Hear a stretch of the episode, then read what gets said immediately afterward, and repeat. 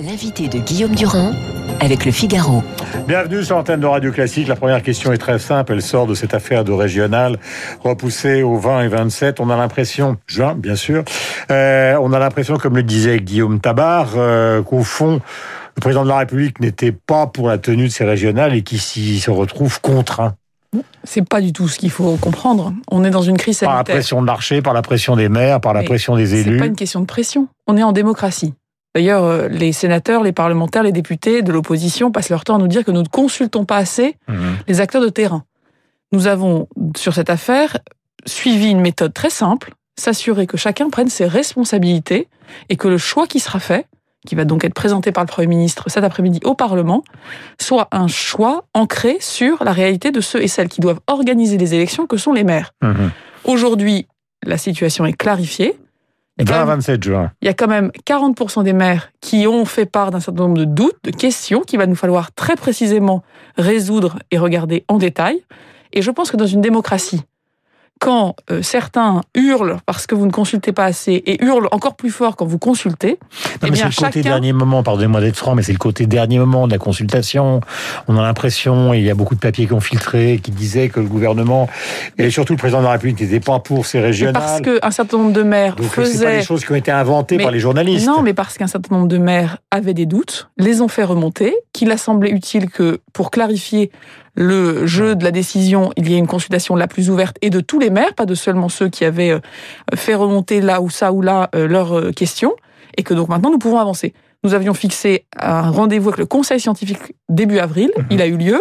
Nous sommes aujourd'hui le 13 avril, les décisions vont pouvoir être prises et les élections, qui sont un moment de vérité important pour notre pays, pour replacer aussi le rôle, les projets des collectivités et de l'État, vont donc pouvoir se tenir. Euh, vous êtes donc ministre de la transformation euh, de la fonction publique. Alors vous connaissez le débat euh, qui existe en France et après on parlera de l'ENA parce que c'est un sujet important avec un très beau texte de François Sureau que j'évoquais tout à l'heure qui a été énarque même s'il est avocat aujourd'hui. Pour une partie de la gauche, je pense par exemple à Mathilde Panot de la France Insoumise, parlementaire, vous êtes la ministre de la liquidation de la fonction publique et hier il y avait dans Le Monde un papier sur le boom des contractuels que vous avez lu probablement entre 2005 et 2019. Ils ont augmenté de 49%. Voilà pour la gauche. À droite, ils sont toujours nostalgiques. Je parle de la droite euh, qui a voté pour François Fillon de la suppression de 500 000 postes. Donc on a l'impression qu'on est coincé entre deux logiques dans l'opinion en France. Il y a des gens qui considèrent que les fonctionnaires sont beaucoup trop nombreux et c'est à l'origine de la bureaucratie qui paralyse totalement, notamment ce que nous sommes en train de vivre avec la crise du Covid et d'autres qui voudraient au contraire qu'on en engage de plus en plus et, ce peut-être euh, sans fin. Alors, quelle est la position exacte qui est la vôtre sur le fond Sur le fond, avec le président de la République, avec le Premier ministre, on a un objectif. Recréer un État efficace. Un État efficace, ça ne veut pas dire avoir une approche comptable du nombre d'agents publics. Une- un État efficace, ça ne veut pas considérer qu'il faudrait tout bazarder, comme j'entends maintenant euh, la droite nous expliquer que le statut de la fonction publique, ce serait la meilleure chose à supprimer pour que l'État aille mieux. Hmm. Un État efficace, c'est de prendre les choses dans le détail, sur le terrain, et assurer aux Français un État qui répond à leurs questions, qui répond rapidement, qui prend des décisions là où ils sont et qui, notamment, est beaucoup plus en proximité des sujets. Hmm. La réforme de la haute fonction publique que nous proposons est là pour bâtir un État efficace. Pourquoi? Pour avoir des hauts fonctionnaires formés en continu, tout au long de leur vie, aux enjeux du XXIe siècle, que ce soit le numérique, l'écologie ou la laïcité. Mais là, vous parlez de l'ENA ou vous parlez de la fonction publique dans son Je ensemble parle des hauts fonctionnaires, mais l'enjeu de la formation continue, il s'appliquera à l'ensemble des fonctionnaires Mhm. de ceux qui ont eu peut-être moins de chance dans leur vie d'avoir accès à la formation et à l'ensemble des fonctionnaires. Donc pour les hauts fonctionnaires, la formation également en continu, c'est une nouveauté, puisque la formation continue, c'était pas la, la logique et en tout cas la culture de notre pays. Un État efficace, c'est aussi des gens, des hauts fonctionnaires qui vont commencer leur carrière sur le terrain et qui vont y revenir régulièrement pour rester connectés aux enjeux opérationnels de mise en œuvre des politiques publiques. Mm. Un État efficace, enfin, c'est un État où on est évalué sur ses résultats. Moi, je préfère être devant vous aujourd'hui pour vous parler de la réalité, de nos enjeux, de ce que la crise nous a montré comme force et faiblesse. Pas pour abattre un monument, pas pour être dans le symbolique, pas pour être dans la démagogie, mais pour refonder Mhm. un État efficace qui soit capable de regarder les défis du 21e siècle et d'y répondre. Je pense que l'évaluation des fonctionnaires, les gens sont majoritairement pour qu'ils soient dans les deux camps que nous évoquions tout à l'heure, qu'ils aillent faire un tour sur le terrain dans les stages de l'ENA. C'est pas, pas- non, non, c'est de commencer sa carrière par Oui, les postes opérationnels, commencer sa carrière, pas des stages c'est trois ans sur le terrain, c'est y revenir à chaque fois qu'on a une promotion, un avancement. Je crois que j'avais, non mais je, je, je crois que j'avais compris. Le problème qui est posé, c'est qu'on vient de vivre une crise où justement la bureaucratie est dénoncée par tout le monde, euh, y compris par le président de la République qui a dit c'est une réforme qui fonctionne. Je parlais de la vaccination au diesel et on sait qu'il y a un nombre d'institutions qui doivent donner leur avis sur la vaccination qui est absolument colossal. Notre combat, c'est un combat de la responsabilité. Comment on redonne des marges de manœuvre, des capacités de décision, comment on remet de la prise de risque, comment on remet de l'audace et comment mhm. on remet au-dessus de tout ça de la responsabilité. Mhm. Pour ça, il faut que les gens soient formés. Formés aux enjeux de la complexité du 21e siècle. Vous savez, l'ENA, ce système de la haute fonction publique dont on parle, et dont on parle depuis des années, des décennies, et que tout le monde considère qu'il faut faire une réforme. On parlait déjà à l'époque. C'est un système qui est né en 1945, mhm. dans un contexte très particulier, d'un pays à reconstruire après deux guerres, et qui regardait l'avenir en se disant quelle est au fond l'élite, mhm. les meilleurs qu'on doit attirer pour rebâtir notre pays. Aujourd'hui, on est 75 ans après. Aucune organisation au monde ne se poserait pas des questions de refondation, de mise à jour de son logiciel. L'enjeu aujourd'hui, c'est d'attirer les meilleurs, mhm. c'est de s'assurer que on a divisé, vous savez, depuis 15 ans, par trois le nombre de jeunes qui se présentent au concours. Mhm. Donc l'enjeu, c'est d'être. Hein, l'enjeu, c'est d'être attractif, d'attirer les meilleurs, d'attirer des gens différents qui n'ont pas que des compétences en droit public, mais qui sont capables de faire du numérique, de l'écologie, de s'assurer aussi qu'on est en connexion avec les enjeux des entreprises. Hmm. Comment on simplifie les procédures? C'est aussi des questions très importantes. Euh, nous sommes en direct avec Amélie Monchalin. Je voudrais vous poser deux ou trois questions précises concernant justement l'ENA, parce que c'est un dossier, il y a eu un très beau texte de François Sureau, auquel vous avez répondu sur Twitter, qui est avocat, qui est un ancien énarque, et qui dit au fond, euh, c'est un enterrement que, mais, mais il le dit d'une manière assez poétique, lui qui est un spécialiste de Guillaume Apollinaire. Je ne suis pas là pour louer César, c'est-à-dire pour louer euh, ce qu'a fait l'ENA, mais c'est pour simplement l'enterrer d'une manière euh, solennelle et peut-être un peu grandiose. Vous avez Madame Pécresse qui dit finalement, moi, j'ai fait HEC, mais après j'ai été à l'ENA parce que c'est quand même la seule école en France où l'intérêt général était pris en compte et on ne fabriquait pas simplement des golden boys qui se précipitaient sur les affaires. Et donc une vraie réponse parce que l'ENA n'a pas failli. Surtout quatre présidents de la République sur sept sortent de l'ENA. C'était quand si on crée l'institut du service y compris celui qui nous dirige. Si on crée, si on crée l'Institut du service public pour en faire une école des cadres en formation continue d'un État efficace qui est en phase avec le siècle et les défis qui viennent. Hmm. C'est parce que d'abord nous croyons à la formation, à la formation humaine, nous croyons au service public. Hmm. Le service public, c'est une donnée d'engagement personnel. On sert ses concitoyens, on n'enrichit pas euh, tel ou tel actionnaire. Vous réformer l'ENA sans le décapiter. Donc aujourd'hui, sans la décapiter. on ne décapite rien, on ne supprime pas un monument, on met à jour un logiciel. C'était une école de formation qui classait des élèves.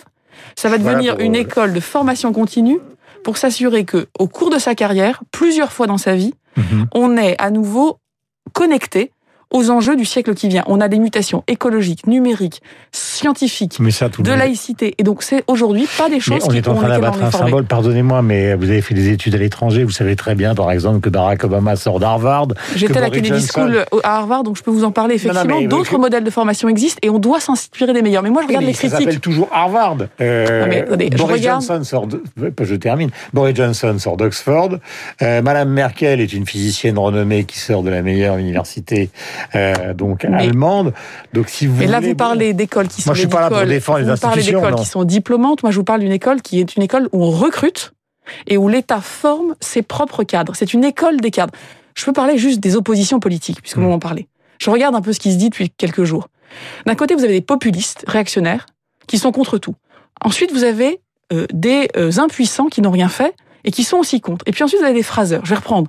Les réactionnaires populistes, c'est euh, Le Pen, euh, Villiers, euh, Dupont-Aignan, qui de toute façon, ils sont contre tout, ils sont incohérents. Bon, on le sait, c'est pas là qu'on va aller chercher de la contradiction critique qui va nous faire avancer.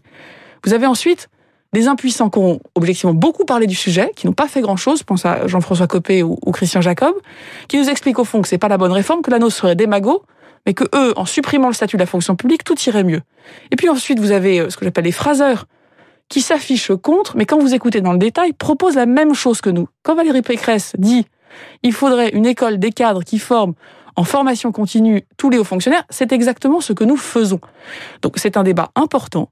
On n'est pas là pour euh, mettre à bas un monument, on est là pour mettre à jour un logiciel qui est mmh. celui d'un État qui avait évidemment beaucoup de bénéfices au XXe siècle, Le 21e siècle doit nous amener à penser différemment, à nous former Alors, le différemment. calendrier, c'est lequel alors? Le calendrier, fin mai, une nouvelle ordonnance qui présente la manière dont les choses vont donc euh, être déroulées désormais sur la création de cet institut, sur la gestion du corps des administrateurs de l'État.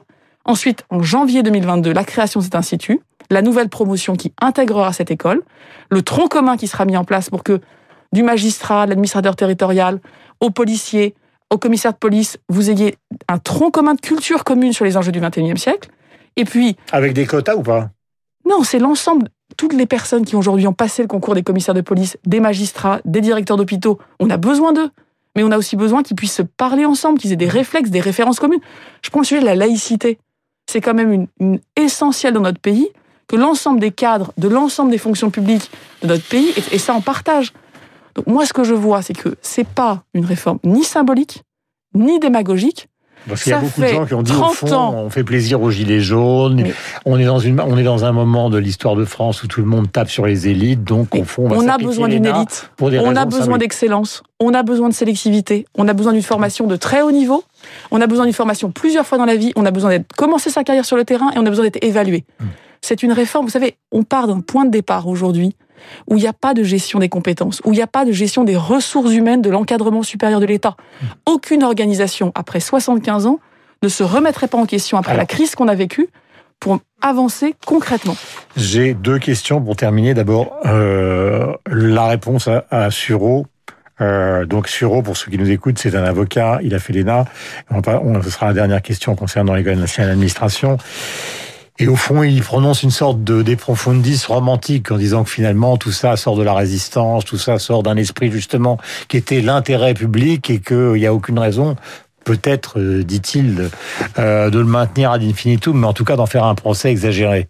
aucun procès dans ma bouche. Moi, je crois fondamentalement, profondément au Mhm. service public, au service du public, au service de l'intérêt général. Je pense que la jeunesse veut s'engager, veut être utile.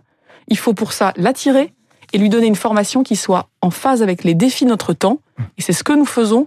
Et je crois qu'il faut vraiment voir ça comme une refondation positive, constructive. C'est l'ambition du président. Et alors, dernière question, elle est importante aussi. Je parle à tous les jeunes, chefs d'entreprise qui veulent se lancer. Vous savez dans le domaine justement de la fonction publique, l'un des grands problèmes, c'est que quand vous allez dans les pays anglo-saxons, et même pas forcément anglo-saxons, parce que c'est pas le modèle absolu, mais la fabrication ou la constitution d'une entreprise, on a l'impression que c'est extrêmement compliqué, extrêmement long en France et extrêmement rapide ailleurs. Est-ce qu'on pourrait pas monter ou organiser une sorte de commission qui accélérerait la fabrication d'une entreprise si on a envie l'un et l'autre Aujourd'hui, avec Alain Griset, sur ce sujet de la simplification des procédures pour les entreprises, de leur création à leur croissance, nous faisons deux choses très importantes, deux annonces que je voudrais partager rapidement avec vous.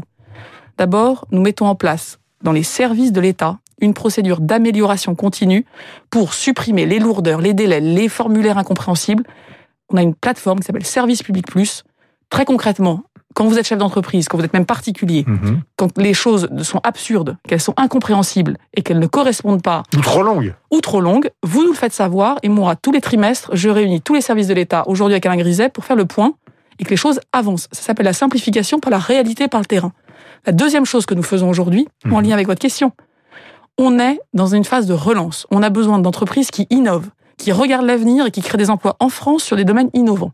Souvent, les normes, les règles qui sont héritées du passé empêchent d'innover.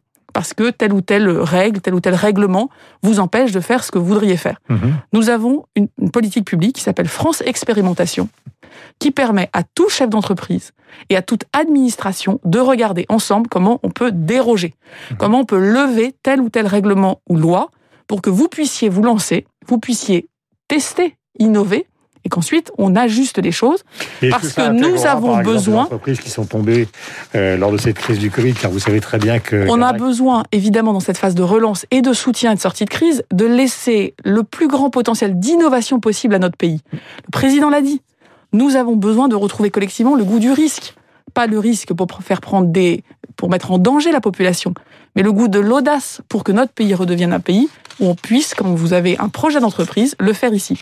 France Expérimentation, Mhm. c'est une démarche qui est constructive, qui est moderne, qui est rapide pour que nous puissions, là aussi, simplifier la vie des entreprises en continu. Ces deux annonces-là, elles sont au cœur, vous voyez, de la vision que j'ai d'un État efficace, un État en phase avec son temps, qui n'empêche pas la société d'avancer, mais qui l'accompagne et qui rend possible la création d'emplois, l'innovation et le fait que les Français, ben, quand ils sont dans notre pays, ils ont un État à leur service avec des hommes et des femmes formés pour les accompagner. Et 8h30 sur l'antenne de Radio Classique, Amélie de Montchalin était notre invitée ce matin. Je vous rappelle qu'elle est donc ministre chargée donc euh, de la transition dans la fonction publique euh, et de la modification justement de la fonction publique telle qu'elle existe. Nous avons pris plusieurs exemples. 8h30, bonne journée à vous.